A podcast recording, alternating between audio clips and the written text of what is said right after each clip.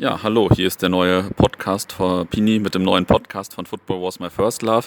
Ich sitze jetzt hier gerade in Lippstadt mal wieder auf einer Tribüne und äh, hier spielt gleich Lippstadt gegen Dortmund 2 und habe die Gelegenheit genutzt, um mir den Leon zu schnappen. Äh, das ist ein Groundhopper aus Lippstadt und äh, in jungen Jahren schon extrem viel unterwegs und hat gerade auch eine spannende Tour gemacht, über die wir ein bisschen sprechen wollen. Ähm, ja, Leon, sag doch zwei, drei Sätze zu, du, zu dir. Du bist hier Lippstadt-Fan, glaube ich, und fährst schon seit einiger Zeit viel durch die Gegend. Genau, ich bin gebürtiger Lippstädter.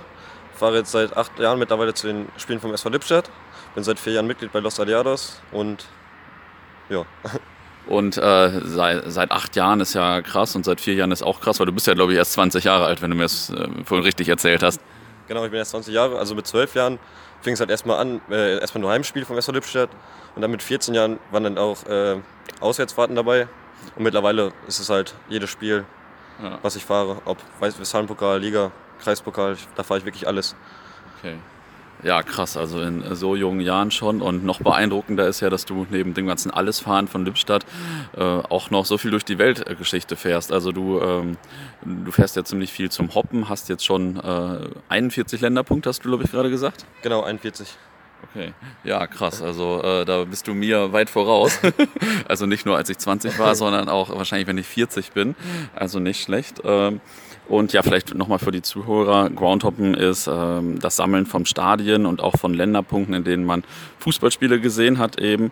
Ähm, hast du auch eine Zahl, wie viele Stadien du schon besucht hast? Äh, eine genaue Zahl, die müsste ich jetzt nachschauen, aber ich würde so momentan schätzen auf ungefähr 450 Grounds. Okay. Ja, krass. Das ist natürlich äh, echt beeindruckend. Und äh, wenn man schon in dem Alter nur die Länderpunkte zählt, quasi, ja, nicht schlecht. Ähm, hattest du irgendwie ein besonderes Erlebnis beim Hoppen? Also gab es ein besonderes Spiel, vielleicht eins, was oder eine Tour, die besonders gut war, außer die, über die wir gleich sprechen? Äh, ein ganz besonderes Erlebnis hatte ich bei meiner ersten Hopping-Tour nach Italien. Mhm. Damals ähm, als die Tour geplant wurde, hatte ich überhaupt noch gar keine Ahnung von Italien. Ich hatte mich geärgert, dass die Leute, die die Tour geplant haben, gar kein Serie A-Spiel dabei hatten. Mhm. Ich wusste überhaupt nicht, was äh, stimmungsmäßig in den unteren Ligen geht. Und dann äh, war das bei Foggia gegen Benevento. Wir sind in das Stadion gekommen. Die hatten zwei Kurven, Kurva, äh, Kurva Nord. Wir, also wir saßen ja an der Kurva Nord und die haben über 90 Minuten haben die da so einen Abriss gefeiert und ich hatte gar keine Erwartungen an das Spiel. Das war, das war eines der geilsten Spiele, was ich jemals gesehen habe stimmungstechnisch war das so gut. Die haben so viel Pyro gezündet, das war richtig, richtig geil. Das werde ich aber nicht mehr vergessen, glaube ich, das Spiel. Ja, krass, das gute alte Italien. Also äh, ist ja auch mein Lieblingsland. Also äh, richtig gut, auch wenn ich jetzt in Foggia zum Beispiel noch nicht war. Aber das, äh, darauf kann ich mich dann ja schon freuen. Und ähm, ja, jetzt hast du gerade wieder eine richtig gute Tour gemacht. Äh, ich dachte, du hättest dabei drei, mindestens drei Länderpunkte gemacht. Für dich waren es natürlich weniger schon, aber richtig spannend. Und zwar war die erste Station das Derby in Teheran, glaube ich. Genau. Wie war das und wie, wie kamst du überhaupt auf die Idee, zum Derby nach Teheran zu fliegen? Ähm, also das, äh, das Derby in Teheran, das habe ich schon länger auf dem Schirm tatsächlich. Und zwar waren die Flüge in, in den Iran, wurden öf öftermals für günstige Preise angeboten. Dann hatte ich mhm. mit einem Kollegen überlegt, da mal hinzufliegen, aber irgendwie hat es nie mit den Lippstadt-Spielen gepasst. Und dann äh, dieses Jahr hat es gepasst einmal, dass mhm. äh, unser Spiel nicht war. Dann haben wir uns die Flüge ausgesucht, war relativ günstig. Das Derby war auf dem Donnerstag. Dann haben, sind wir donnerstags morgens äh, früh in Teheran gelandet. Und dann sind wir halt äh, direkt. Äh, also bei der Einreise gab es noch ein paar äh, Schwierigkeiten mit dem Visum. Das war ein Visa on Arrival. Aber das war, die Grenzbeamten, die waren sehr streng. Unsere, wir mussten unsere Handys abgeben, die wurden durchsucht. Okay. Ähm, Krankenversicherung wurde mehrmals geprüft, dann wurde im Hotel angerufen, ob wir wirklich das gebucht hatten, ob das äh, wirklich mit der Dauer übereinstimmt. Also man musste wirklich sehr viel mhm. nachweisen. Viel, äh, ein bisschen stressig war das Ganze, aber nach äh, drei bis vier Stunden konnten wir endlich einreisen, hatten den Stempel in unserem Reisepass. Also da muss man ein bisschen Zeit einplanen. Und ja. also ich komme ja, außer wenn ich jetzt hier einen Podcast vorher mache, komme ich immer erst so eine ja. halbe Stunde vorher. Das ja. äh, sollte ich bei der Iran-Einreise vielleicht dann nicht machen. äh, also wenn ich nochmal in den Iran reisen würde, würde ich mir das Visum vorher besorgen. Das kann ich empfehlen. Ah, okay, also das habt ihr vor Ort dann gemacht? Genau, wir haben es vor Ort ah, okay. gemacht. Okay. Okay, cool. Und ist das Teheraner Derby, ist das äh, so bekannt für gute Stimmung und so? Ich habe, äh, also es hat sogar immerhin einen Wikipedia-Eintrag und ich habe gelesen, das ist so eines der besten Spiele in Asien. Ja. Ach, äh, ob das das beste Spiel, eines der besseren Spiele in Asien ist, weiß ich nicht. Ich habe in Asien noch kaum Erfahrung.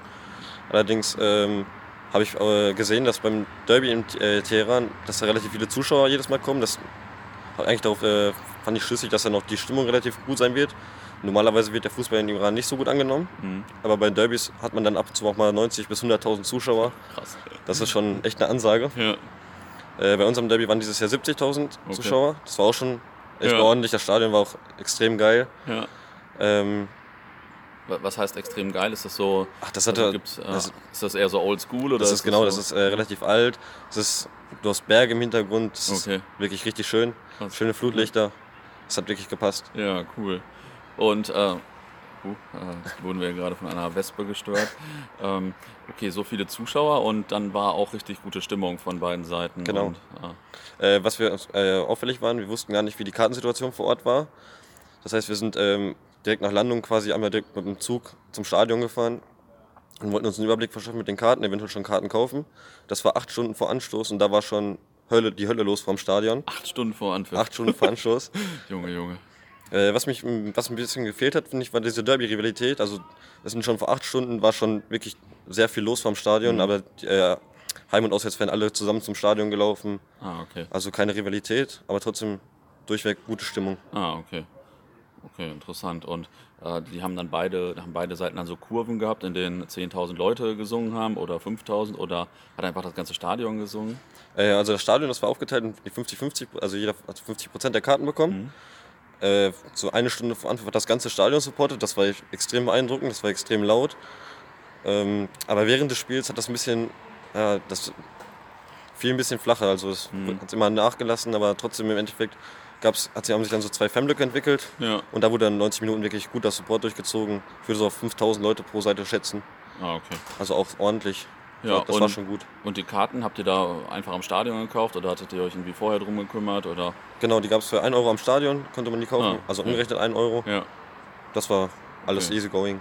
ja, nicht schlecht. Also äh, und Spielniveau war so. Äh, deswegen bist du wahrscheinlich nicht hingeflogen. Nee, also Spielniveau, das war absolut eine Ja. absolute Katastrophe. Ja. Da war, Okay, und ist glaube ich 1-0 ausgegangen oder so? Habe ich das? nee, äh, 0-0 ist es Ah, ausgegangen. okay, ja, habe ich äh, falsch nachgelesen. ähm, und jetzt habt ihr, glaube ich, auch noch ein zweites äh, Spiel in Iran geguckt. Genau, Ähm, äh, und zwar einen Tag später. Wir wussten gar nicht, dass, äh, also wir haben gesehen, dass das Spiel auch in der Nähe von Teheran ist, Mhm. dass man da mit dem Zug günstig hinfahren konnte oder dass es gut gepasst hat mit den Zugfahrtzeiten.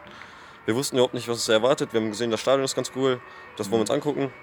Dann sind wir eine halbe Stunde vor Anpfiff am Stadion angekommen Mhm. und haben schon sechs Reisebusse gesehen. Okay, Haben wir erstmal gedacht, oh, ob hier wohl ein bisschen was geht. ja, Wir wussten überhaupt nicht, was los war. Wir haben gesehen, dass die Gegner aus äh, in einer Entfernung von 400 Kilometern äh, kamen. Deswegen haben wir auch nicht damit gerechnet, dass da Gästefans kommen, weil 400 Kilometer für ein ja, Auswärtsspiel im Iran, wo Fußball eh nicht so gut angenommen wird. ja. Aber dann sind wir ins Stadion rein und da waren wirklich dann 500 Leute von den Gästen, die da komplett am Rad gedreht haben. Okay. Richtig geile Stimmung war da. Auf der Heimseite war gar nichts los, das war ein bisschen ärgerlich, aber trotzdem gutes Stadion, gute Stimmung. Das hat sich schon gelohnt. Ja.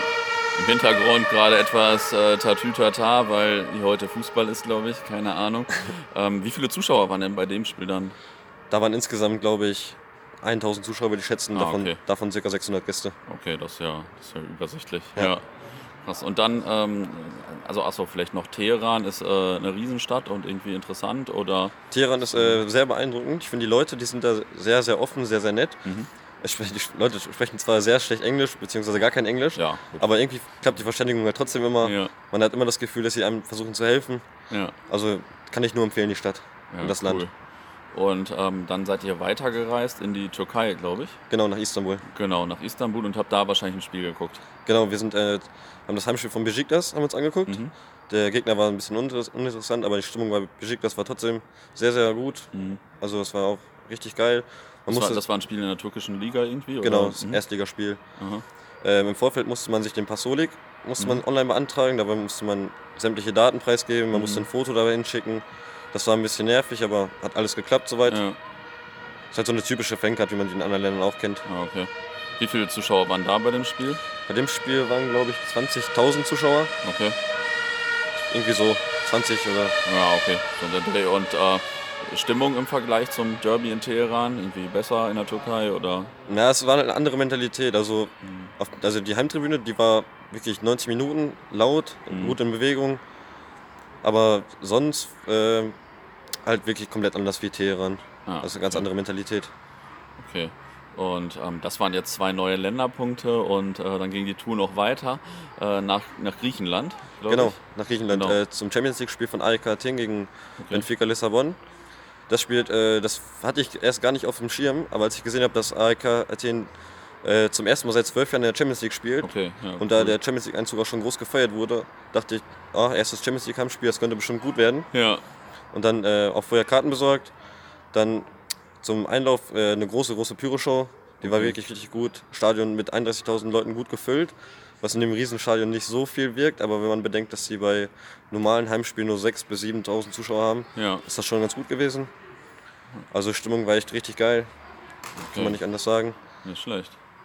Das war jetzt aber kein neuer Länderpunkt, weil du schon in Griechenland warst, glaube ich. Genau, äh, und zwar war ich jetzt im Sommer, war ich äh, bei PAOK. Mhm. Es hat sich angeboten mit einer Tour, da waren wir vorher zwei Tage in Griechenland, haben da gute Spiele gesehen Mhm. und sind dann mit dem Bus runter zu PAOK gegen Basel. Mhm. War halt ein bisschen ärgerlich, dass die Gästefenster boykottiert haben, aber Okay.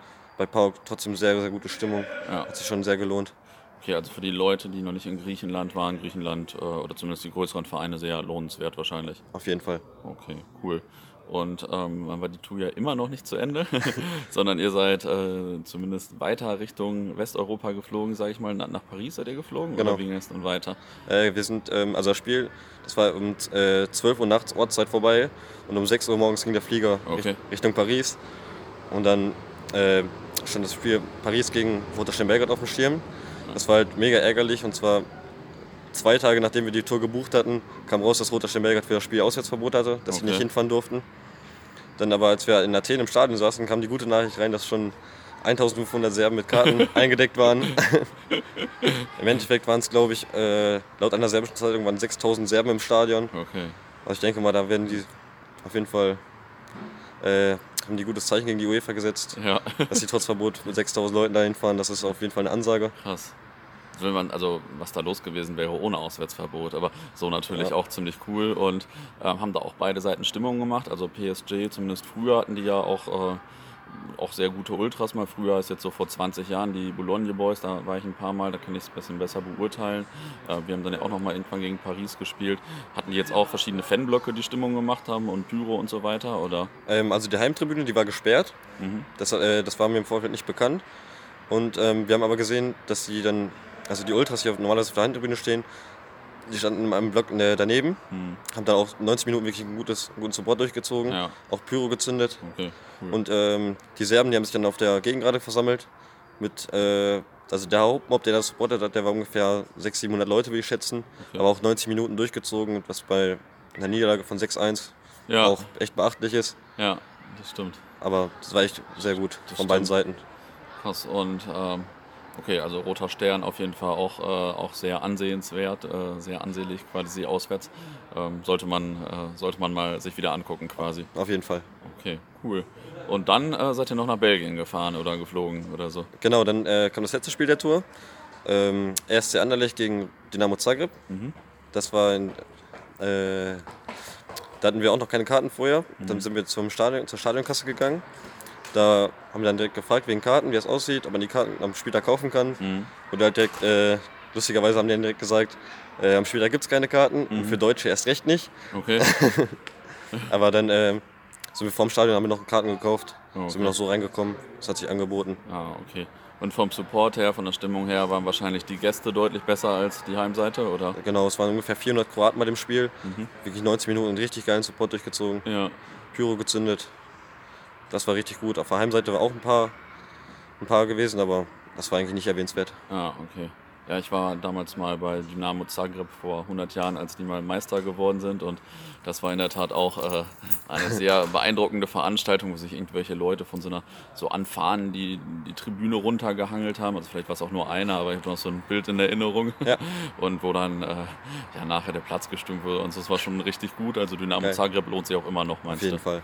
Okay, cool. Ja, und dann äh, ging es irgendwann wieder nach Hause, aber es war dann ja eine krasse Tour, war wahrscheinlich auch anstrengend, denke ich. Und äh, das ist natürlich äh, ja schon, schon ganz cool. Was sind so die nächsten Touren, die bei dir anstehen? Also hast du nächste Touren geplant? Äh, Im November habe ich noch mal eine Tour, da fliege ich in die Karibik.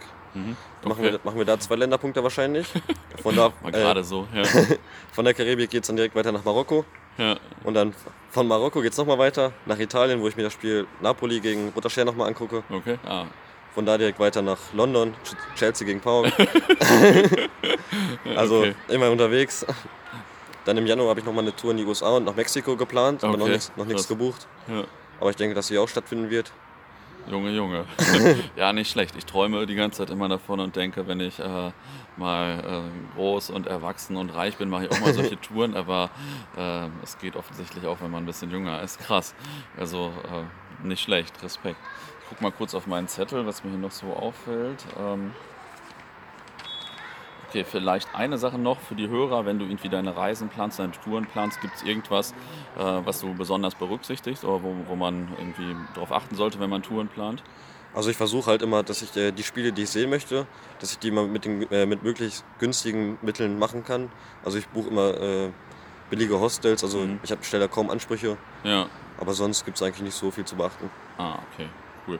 Und wenn du jetzt äh, dir noch äh, nur noch einen Länderpunkt oder nur noch ein Spiel sehen dürftest, äh, was würdest du dir angucken? Irgendwie, keine Oh. Ahnung, Buenos Aires oder was weiß ich, was Das, würdest du machen? das, ist, ein schwieriges, das ist eine schwierige Frage, aber ich glaube, Argentinien wird mich da schon reizen. Ja. Ah, okay.